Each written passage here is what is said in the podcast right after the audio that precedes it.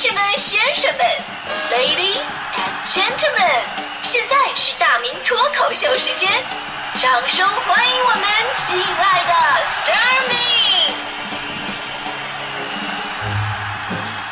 欢迎各位来到今天的大明脱口秀，我是大明。最近呢，有个词儿特别的火，叫油腻啊。主要说八零后啊，都已经开始慢慢的步入中年了嘛。而判断一个人呢有没有到中年的状态，就要判断这个人有没有中年男人特有的油腻。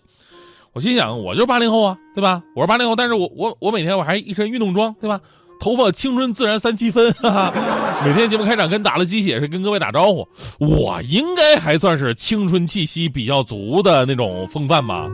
然后我不幸的看到了最近冯唐老师的一篇文章，名字叫做《如何避免成为一个油腻的中年猥琐男》。光油腻还不行，还得猥琐，你看，一共十条，第一条是不要成为一个胖子。我以为以我的素质，我能坚持到后面几条，没想到第一条就让我阵亡了。胖子原来是油腻跟猥琐的前提条件。我先捂住伤口，坚持给各位看看后面几点要求吧。各位可以偷摸的对号入座入座一下哈。除了不要成为一个胖子，还有第二，不要停止学习；第三，不要呆着不动；第四，不要当众谈性；第五，不要追忆从前。第六，不要教育晚辈；第七，不要给别人添麻烦；第八，不要停止购物；第九，不要脏兮兮的；第十，不要鄙视和年龄无关的人类习惯。哎呀，所以各位看看，您是不是一个油腻猥琐的中年男呢？说实话哈，我不是故意打击报复，我只是对比了一下说这句话的冯唐老师自己。冯唐老师第四点，不要当众谈性，这个冯老师应该没做到，因为这是他最大的特色之一，是吧？不要追忆从前，他的什么博客什么的，经常回忆自己的光辉岁月。不要鄙视和年龄无关的人类习惯，和不要教育晚辈，这两点说的非常好。但是你这篇文章不就是在鄙视和教育我们这种猥琐油腻男吗？是吧？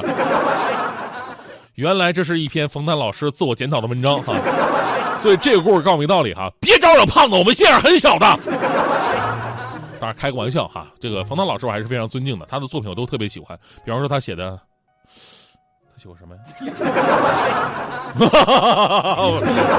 啊 继续来说一下，就是呃，关于中年油腻的话题呢，不止冯唐一个人给出了自己的见解，很多网友都在网上列出了不要做油腻男的一些忠告。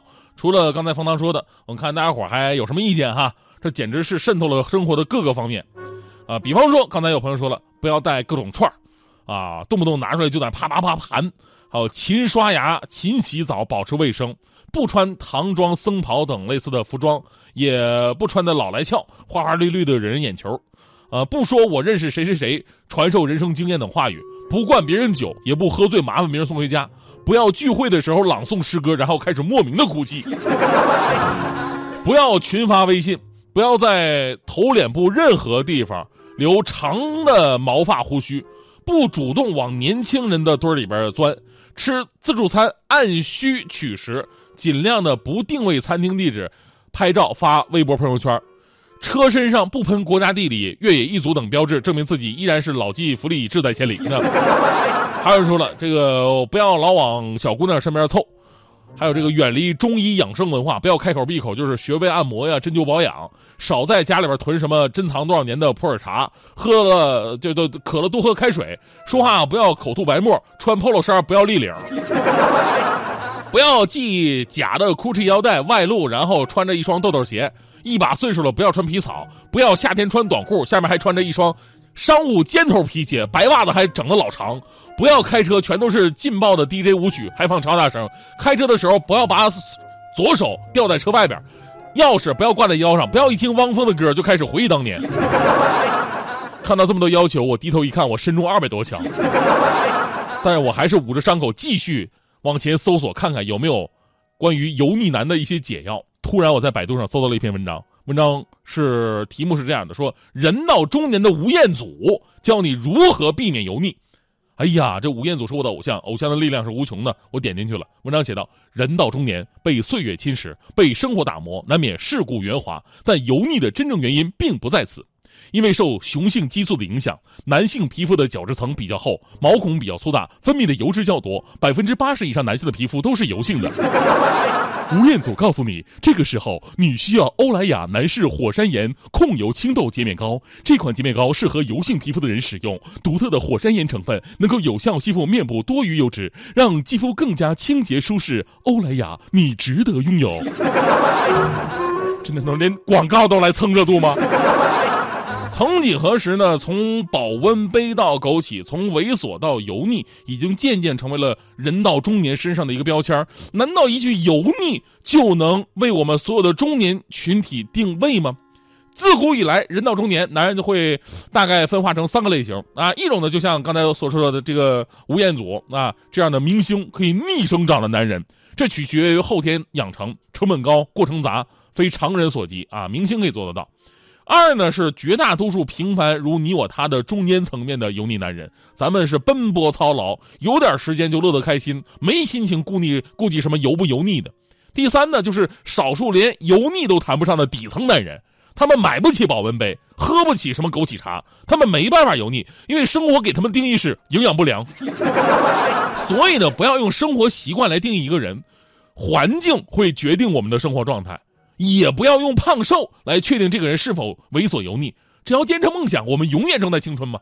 昨天我就看到一条新闻，说浙江海宁一位秃头的胖大叔啊，又秃头又胖，四十岁还被确诊出癌症了。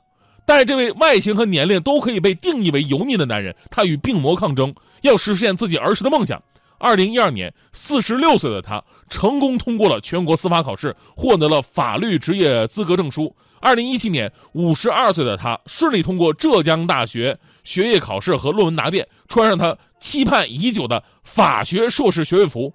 这位才是真正的中年人的典范。所以呢，我最后用一个网友的评论总结一下哈：每个人都有自己的生活方式，在不影响别人的情况之下，活得舒服就行了。就算油腻，又关你什么事儿呢？亲你嘴了吗？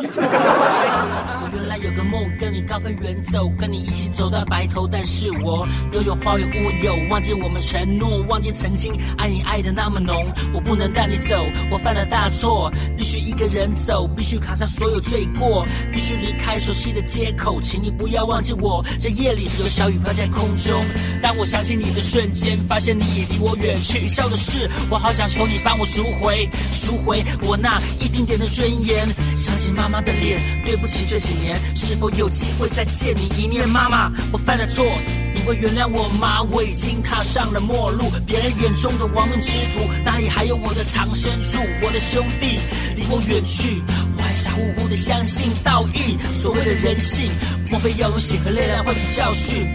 不想再混下去，想说睡完这一觉，我就不再聊 Loki。想着想着，我的眼泪就流不停。出发了，不要问那路在哪。迎风向前是唯一的方法。出发了，不想问那路在哪，拼命迈呀，什么关 heart.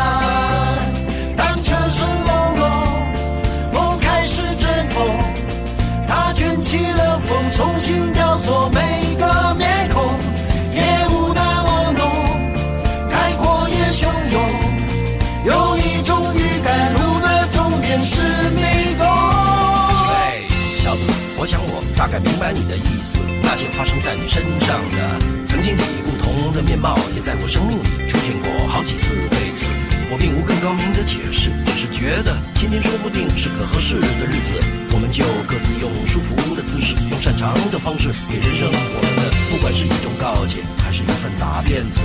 人再有本事，也难抵抗命运的不仁慈。这道理再简单不过，接不接受是另外一回事。真爱并非不来，它只是被无。